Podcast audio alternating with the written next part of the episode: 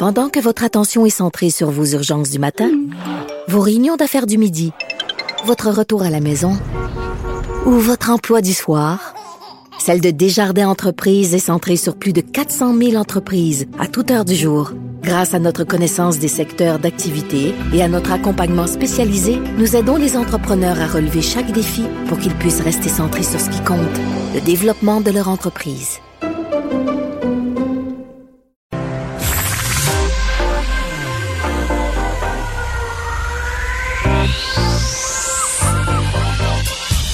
Même l'été, le midi, faut rester informé.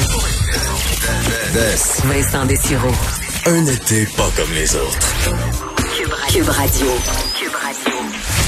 Bon après-midi, bienvenue à l'émission alors que le soleil brille un peu partout à travers le Québec. C'est plusieurs journées quand même de beau temps qui s'en viennent. Je vois demain, samedi, dimanche, début de semaine peut-être orageux par contre. Alors euh, au moins la météo euh, est de notre bord euh, cet été. Parce que, entre autres, une de mes déceptions, on s'entend là, c'est c'est dans le, le, le, le secondaire là, par rapport à tout ce qui se passe, évidemment, dans la santé publique, ce qui se passe au Liban et tout ça, mais euh, des, des, belles surprises de l'été, pour moi, c'était d'aller d'être en série. Je me disais, le Canadien est en série, en plein mois d'août, ça va faire du bien. On n'y a pas été depuis plusieurs années, on va pouvoir se défouler, on va pouvoir prendre pour, euh, pour notre équipe, ça va nous changer un peu les idées. Mais fallait tomber sur un scénario où ben, une grande partie des fans du Canadien, tout ce qu'ils souhaitent, c'est que le Canadien perde au plus vite et qu'on ait un meilleur choix au repêchage. Puis je comprends les raisons derrière ça, je, comprends tout ça, mais quel scénario plate euh, de voir les fans du Canadien souhaiter que leur équipe perde. Euh, J'en vois même qui sont frustrés à dire, ben là, ils perdent tout le temps, puis quand il faut qu'ils perdent, ben là, ils perdent pas. Ben là, euh, c'est un peu déprimant comme euh, scénario, alors qu'hier, le Canadien a fait un, solide match, a battu les Pingouins, bat une équipe plus forte euh, dans cette série donc qui est menée par le Canadien maintenant 2 à 1. Alors c'est ce sera l'élimination peut-être pour les, les Pingouins de Pittsburgh au prochain match. Évidemment, ça se peut très bien que les Pingouins rebondissent, ça se peut encore que les Canadiens perdent, il y a quand même beaucoup de chances que ça, ça se produise, mais c'est quand même plate. Là. Dirais, on peut même pas en profiter. Peut-être qu'après, si les, le Canadien bat les Pingouins, on va dire parfait. Là, ils l'auront pas la frenière, on va pouvoir juste profiter des séries, euh, en espérant que là, si c'est le cas, ça dure plus longtemps. Mais euh, c'est un peu dommage qu'on puisse pas profiter à plein des, euh, des séries alors que plusieurs se sont mis des télévisions à l'extérieur. On peut écouter ça, euh, bon, que ce soit avec vos, vos amis en train autour d'un barbecue. Évidemment, pas plus que 10, pas plus que trois adresses, mais il y a moyen d'en profiter un peu. Et malheureusement, on a toujours ça en tête, dire bon, mais il me semble que ça profiterait à l'équipe sur le plus long terme d'avoir un meilleur choix au repêchage. En même temps, quelqu'un qu'on repêche 21e plutôt que 9 ou 8, ça se peut qu'il ressorte meilleur dans quelques années plus tard. Alors, euh, mais voilà, c'est ma déception un peu de, l'été, en espérant que on puisse en profiter quand même pendant les, les prochains matchs. Et euh, j'avise, j'ai beaucoup de, soit beaucoup de messages comme quoi il y a des gens qui ont des problèmes. Euh, dans l'est du Canada avec leur téléphonie cellulaire. Il semble qu'il y a beaucoup de euh, services. Je vois euh, TELUS, Bell, dont d'autres euh, qui auraient eu des problèmes. Virgin, entre autres, des signalements de problèmes avec le réseau cellulaire. Je vois dans plusieurs secteurs du Québec, Saguenay, entre autres, mais ça toucherait quand même une vaste partie du Canada. Alors, quel est le problème? Euh, on n'a pas de détails encore, mais vous avez peut-être des problèmes cellulaires en ce moment et sachez que c'est normal. Il semble qu'il y ait une partie de l'Est du Canada qui soit sous une panne importante présentement. Quand on aura des détails, on va vous en faire part. On va aller rejoindre tout de suite Sophie Durocher qui est en ligne. Salut Sophie. Bonjour Vincent. Ça va bien? Moi, ça va très bien. Écoute, je continue mon exploration du Québec. Je suis dans les Laurentides aujourd'hui. Ah, écoute, nous avons fait une bonne tournée quand même? Oui, pas mal. Ça fait dû pour t'acheter une roulotte, là, je pense. Euh, toi et Richard, la saison prochaine.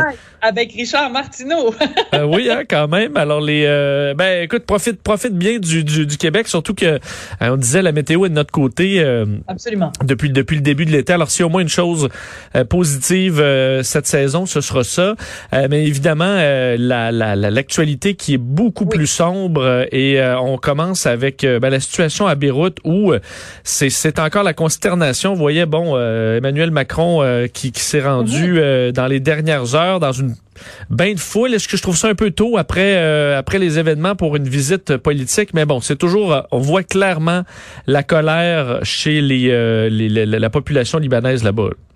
Ben, écoute, euh, tu as tout à fait raison de poser la question de d'Emmanuel Macron. Est-ce que c'est de l'opportunisme politique? En même temps, écoute, il y a des liens quand même très, très, très étroits entre la France et le Liban. C'est quand même un ancien protectorat français. Et bon, pour avoir été vécu quand même quelques mois à Beyrouth, dont je t'en parlais hier, euh, la présence française est très, très importante euh, au, au, Liban et à Beyrouth en particulier. Donc, si tu veux, les liens sont quand même très étroits.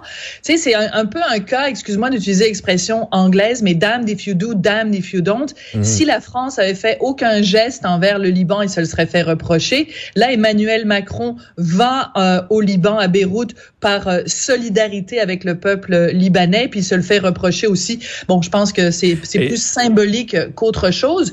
Mais écoute, ce qui ressort, en tout cas au cours des 24-48 dernières heures au Liban, c'est vraiment la colère de la population face à un gouvernement ou des fonctionnaires qui ont fermé les yeux sur une catastrophe annoncée. Pourquoi? Parce que cet entreposage de, de, de nitrate d'ammonium qui était là dans le port de Beyrouth depuis six ans, au fil des ans, euh, il y a eu régulièrement des gens qui ont tiré la sonnette d'alarme en disant on est assis sur une bombe et ce n'est qu'une question de temps avant que cette bombe-là explose.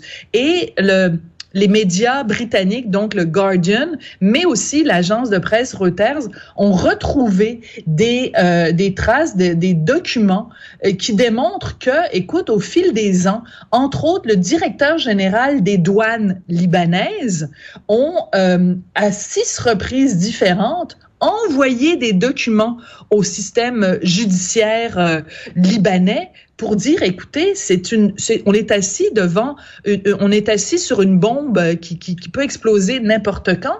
Et pas plus tard qu'il y a six mois, il y a des inspecteurs, une équipe d'inspecteurs qui s'est rendue sur place devant cet entrepôt de nitrate d'ammonium. Et écoute, ce qu'ils ont dit, c'est terrifiant. Ils ont dit, si on ne déplace pas ce nitrate d'ammonium, euh, Beyrouth va exploser. Ça donne froid dans le dos, Vincent. Donc c'est vraiment euh, clairement les euh, ben, les experts et les gens du port qui euh, qui, qui, avaient avisé depuis longtemps. Et je sais qu'il y en a certains dans le port qui ont été assignés à résidence là parce qu'on les le, gouvernement très rapidement a voulu les pointer du doigt alors que eux sonnaient l'alarme ben depuis longtemps. Absolument. Puis écoute, dans la vie, tu sais, tu as des choses qui sont de ce qu'on appelle, encore une fois, je vais utiliser une expression anglaise, mais tu sais, act of God. Tu sais, des choses qu'on peut pas prévoir, euh, les tournades, des ouragans, des tsunamis, des choses. Tu sais, c'est excessivement destructeur, mais tu dis, il y a rien qu'on pouvait faire pour prévenir ça, un tremblement de terre, bon, toutes sortes de, de choses. Mais quand arrive une catastrophe comme ce qui est arrivé euh, il, y a quelques, il y a quelques jours à Beyrouth, et que tu te dis, il y a des gens depuis six ans qui disaient attention, ça s'en vient, attention, ça s'en vient, attention, il faut, euh, il faut euh, mieux protéger ça, il faut déplacer ça. Et en plus, quand tu sais que cet entreposage de, de nitrate d'ammonium était à quelques mètres seulement d'une zone habitée, d'une zone résidentielle, et en plus un des quartiers les plus vibrants de Beyrouth, avec des galeries d'art, des restaurants, des, je veux dire, c'est vraiment le cœur de Beyrouth qui a été atteint là.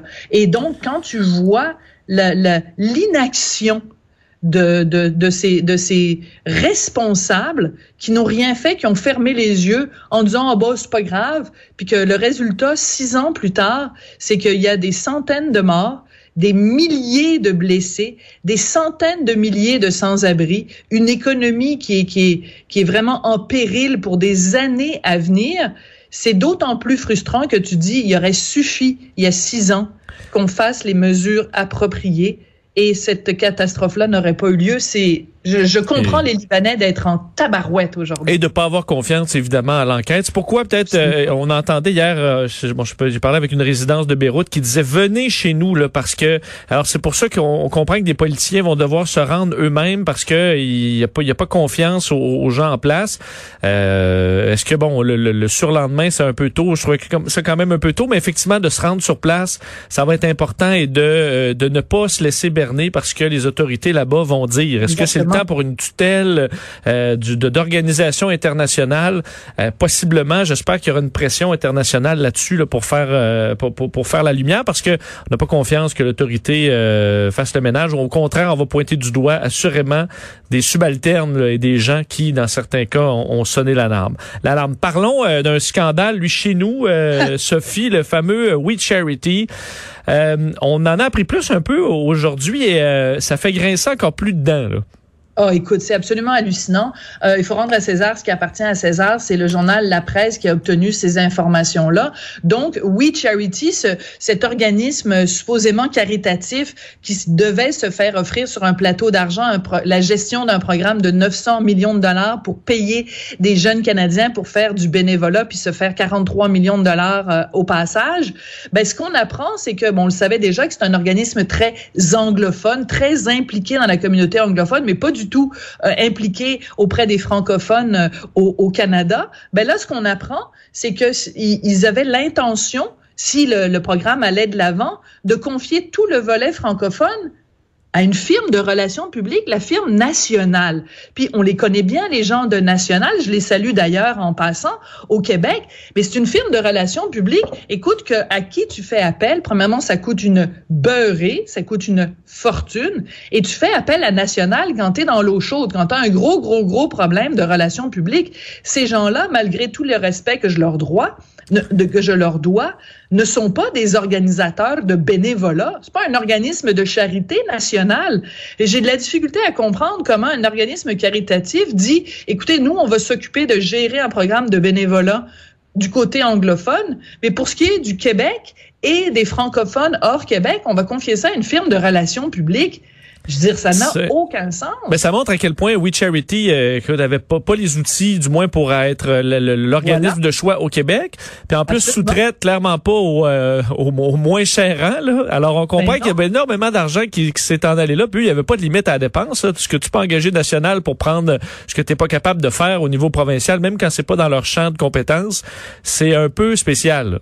Ben, c'est très spécial parce que, mettons, s'ils avaient dit, je te donne un exemple comme ça, s'ils avaient dit, on va confier ça, mettons, à Centraide ou, tu sais, d'autres organismes qui sont habitués de faire du caritatif, ben, peut-être qu'on aurait dit, ben, oui, OK, on peut le comprendre, ça a du sens. Mais ça dit, ça dit plusieurs choses quand même, ce qu'on apprend ce matin. Ça dit, premièrement, que au Canada, en ce moment, la priorité, c'est les anglophones. Puis tu sais, à un moment donné, il y a quelqu'un qui se réveille en disant, hey, il y, a aussi des francophones au pays, il faudrait peut-être prévoir quelque chose pour eux. Mais c'est comme une pensée qui arrive après. Tu comprends? Je veux dire, ce programme-là, c'est un programme de 900 millions de dollars, mais il y a personne au gouvernement qui a, qui a, euh, qui a donné le mandat à We Charity qui s'est dit, hey, faudrait peut-être vérifier avant pour s'assurer que ces gens-là sont capables de mener à bien le programme dans les deux langues officielles auprès des deux peuples fondateurs de cette vaste confédération. Ça, c'est la première chose. La deuxième chose, c'est que aussi bien euh, Justin Trudeau que Bill Murno que tous les autres nous disent depuis le début que la raison pour laquelle ça a été confié à We Charity, c'est que ça a été déterminé en haut lieu que c'était le seul et unique intervenant dans tout le pays qui était capable de gérer ça et que les fonctionnaires canadiens n'étaient pas eux en mesure de faire ça. Ben là, on voit qu'ils nous ont menti. Ils nous ont pris encore une fois pour des valises. Parce que la preuve que ce n'était pas les seules et uniques personnes capables de gérer le programme, c'est qu'ils se retournent de bord en disant on n'est pas capable de gérer la portion francophone. Donc, les conservateurs ont tout à fait raison de dire ces gens-là nous ont menti. Vous nous avez dit il y a une seule personne qui est capable de le faire. Puis après, on apprend que cette personne-là n'était pas capable de le faire pour 25% de la population canadienne qui parle français. C'est quand même fort de Roquefort, là. Effectivement, on a l'impression qu'il se rajoute des couches à chaque euh, à chaque semaine sur euh, le dossier euh, We Charity.